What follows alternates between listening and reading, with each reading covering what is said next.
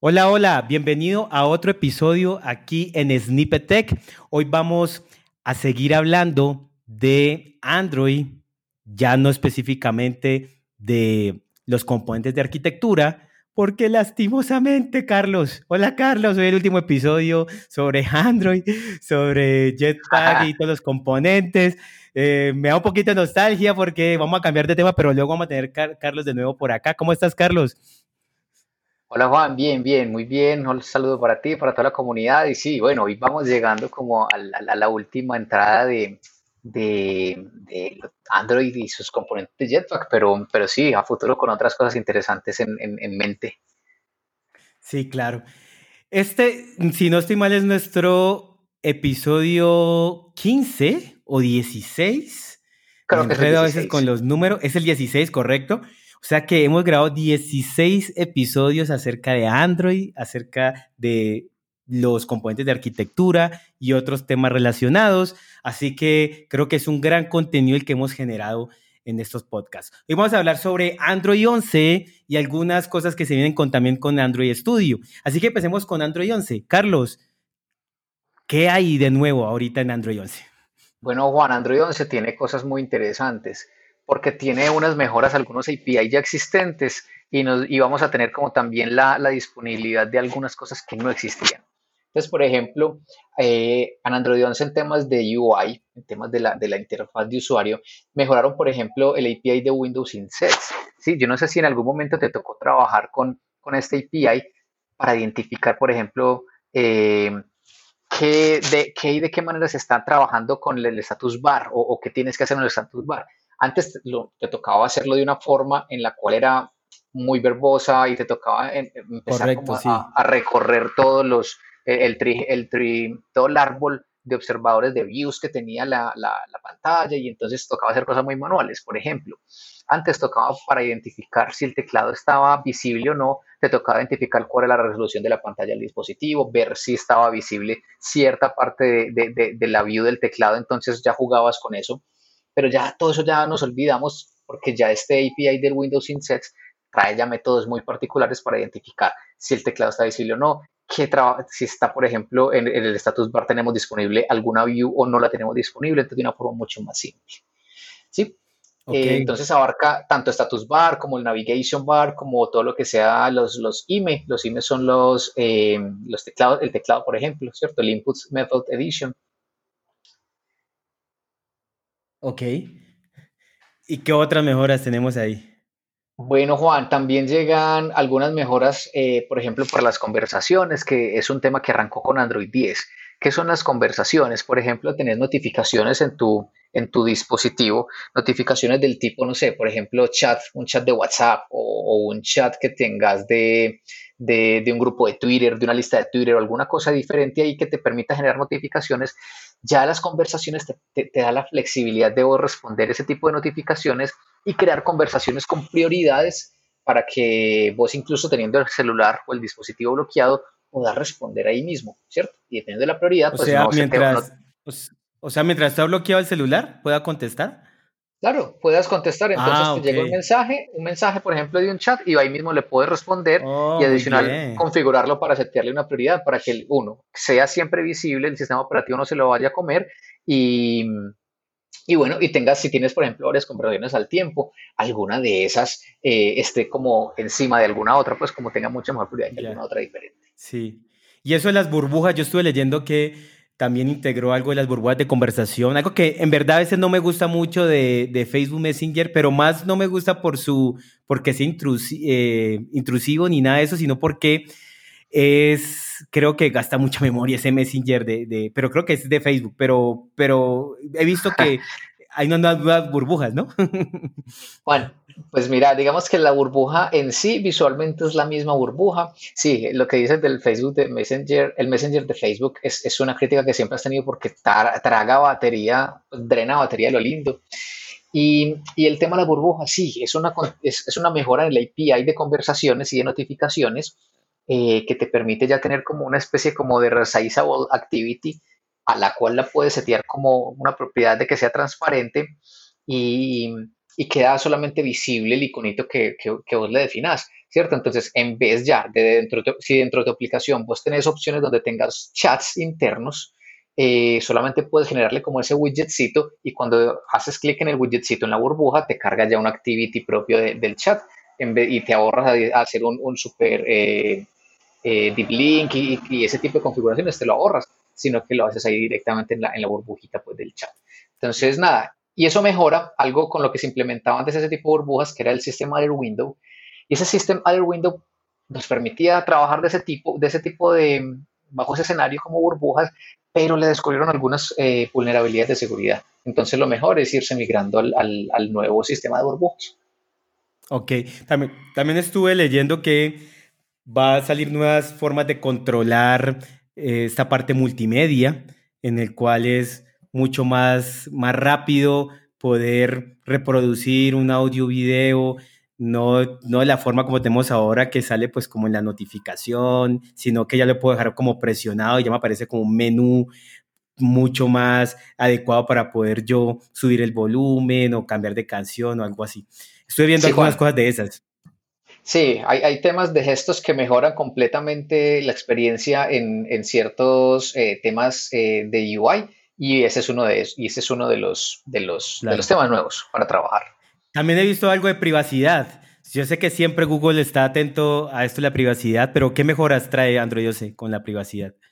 Juan trae varias, trae varias y súper interesantes. Pues digamos que las que más me parecen a mí, eh, las que más me gustaron son el tema del data access, a, la auditoría de acceso a datos. Y eso no es más que unos callbacks que vos puedes eh, integrar a tu lógica de aplicación, porque imagínate este escenario. Somos, cuando vos estás trabajando solo con otra persona en tu aplicación, vos sabes de dónde vienen los datos sensibles y dónde están y quién los está llamando y demás. Pero cuando tenemos equipos muy grandes, 5, 6, 10 personas, en módulos diferentes, cada módulo que solicita permisos diferentes, entonces, ahí nunca vas a tener como una trazabilidad directa de quién está accediendo a los datos, sobre todo datos sensibles. Entonces, la auditoría de acceso a datos te permite a vos controlar eso e incluso te permite generar unos, unos eh, reportes que te indican eh, o una lógica que te indica qué, qué librería interna o externa está accediendo a qué o está solicitando qué tipo de acceso a los permisos. Esa es una pues, de las cosas interesantes. Otras, el tema de seguridad, que, que ha venido mejorando todo el API de security, el de los permisos. Los permisos se actualizan para permitir, por ejemplo, permisos de una sola vez. Entonces, si requieres un, un feature de tu aplicación que solo requiera el permiso, en el momento en que lo ves, se lo seteas como un one, eh, only this time eh, permission y eso ya lo controlas y solamente te da permiso de utilizarlo esa única vez.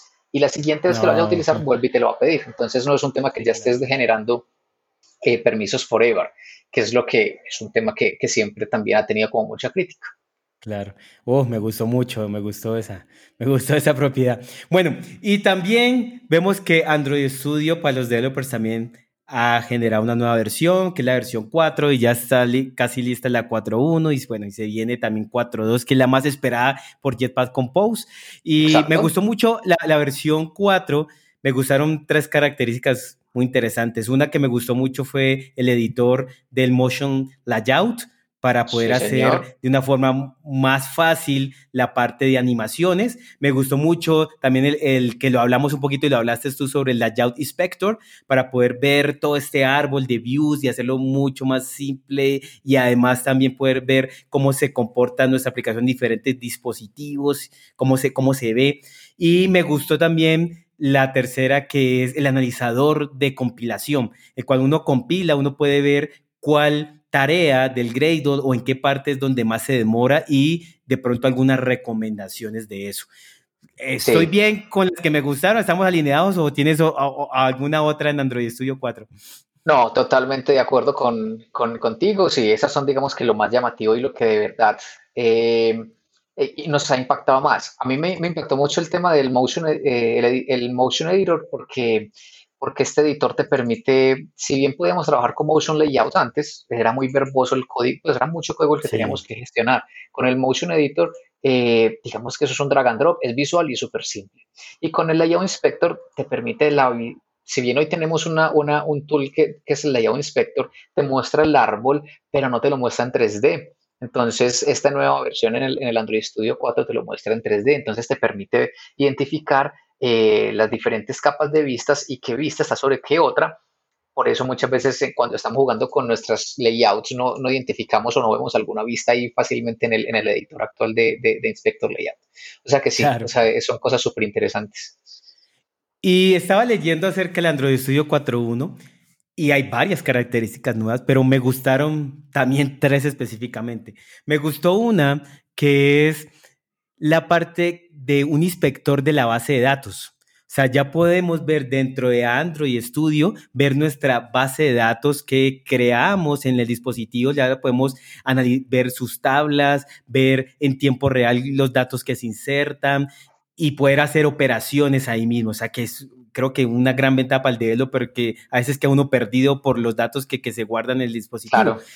Otra característica Sí, es muy ganadora.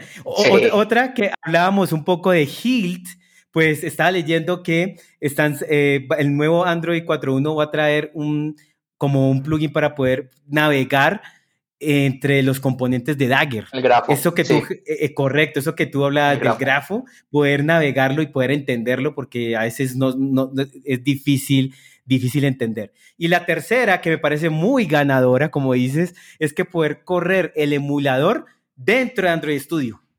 Sí. ¿Ah? Sí. O sea, poder yo correr la aplicación, el emulador dentro de Android Studio sin tener que tenerlo como por afuera y supuestamente mejora la velocidad y demás. Así que, como yo creo que vamos a llegar un momento a tener el real time, así que uno esté cambiando ahí la UI y se vea o cambiando el código y se vea, como eso que, que se cambia ahí automáticamente, como se ven en otros frameworks como Flutter o algo así. Yo creo que lo vamos a tener. Sí. Casi muy pronto, cuando, y, no te, sí, no te vas a extrañar porque digamos que Jetpack Compose va más o menos a ese lado, va más o menos como buscando ese tipo de, de experiencia y el, el soporte full de Jetpack Compose a partir de la versión 4.2, que es la siguiente.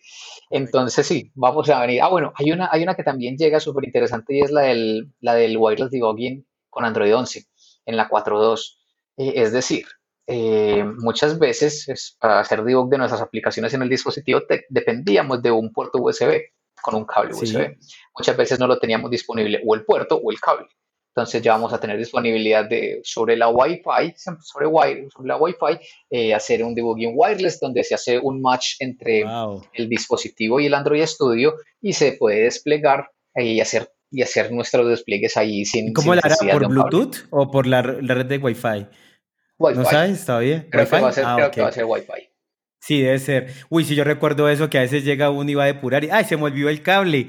Y alguien tiene el cable de, de, USB, el USB de mi dispositivo. No, yo tengo otro USB y ahí quedaba uno. O tengo eh, iOS y ya no, no, no, tengo el cable para, para, poder, para poder hacer correr en el dispositivo. No, sí, uy, qué, qué buena característica. Bueno, se vienen cosas muy interesantes, como ustedes pueden escuchar cosas muy interesantes para Android 11 y para Android Studio 4.1 y 4.2. 4.2, pues lo más esperado es Jetpack Compose, creo yo que todo el mundo está esperando el 4.2. No sabemos cuándo, cuándo estará. Ya está en, preview, está 4.1 y 4.2, creo, ¿no? Y en Canary está el 4.2. Sí, sí, en Canary está Ah, ok. Listo. Bueno, Carlos, últimas palabras a la comunidad en este último podcast de Android, pero luego tendremos a Carlos, tenemos planes, algunas actividades que queremos hacer con la comunidad, ya en, de otra forma, no solo podcast, y también de pronto estar aquí con Carlos ya en otro tema, de pronto Kotlin o algo así. Carlos, últimas palabras. No vas a llorar, Carlos, tranquilo. No, para nada, me pongo súper contento. No, Juan, eh, lo último es, es, mire, hay, muchos, hay muchos recursos todavía disponibles para, para aprender. Lo que hemos estado haciendo es em, una especie de, de, de bajar, de, de hacerles entender de una forma mucho más simple cada uno de los conceptos, componentes y demás, aprovechando, digamos, como eh, la situación global actual y, pues aquí no importa y creo que la gente no se da cuenta que vos andas en México, yo ando acá en Colombia, en Medellín y hemos podido seguir avanzando con este tipo de recursos para, para, para que queden disponibles para toda la gente. Entonces, nada, un, un placer haber estado con, contigo y con toda la comunidad compartiendo. Y, y nada, siempre... Eh, Recuérdanos tus redes sociales. Estoy, estoy como Sedemunosi Cedemunosi, así como suena con Z. Okay. Cedemunosi en, en Twitter y en arroba Cedemunosi en Medium, donde también escribo cosas técnicas de Android. O sea que ahí cualquier inquietud, cualquier cosa lo podemos estar eh, debatiendo y si tienen eh, alguna idea de algún tema para, trabajar y para, para, buscar ejemplos y, demás, eh, en ese, por cualquiera de esos dos medios nos podemos conversar. Gracias, Carlos. Gracias en verdad, de todo corazón. Muchas gracias por estar en este, en este podcast, en una nueva idea que inicié hace dos meses y creo que nos ha, nos ha ido muy bien con el objetivo de compartir la experiencia que tenemos a la comunidad y pues gracias a todos por escucharnos. Recuerden seguir a Carlos. Carlos genera un gran contenido, muy buen contenido, da muy buenas charlas. También lidera la comunidad de Android Medellín, que también hace diferentes meetups cada mes. Así que síganlo en las redes, eh, sigan los eventos. Y gracias, Carlos, de nuevo por estar en este podcast y ya nos veremos en otra oportunidad. Claro chao, chao. Chao, chao. Saludos a ti y para todos.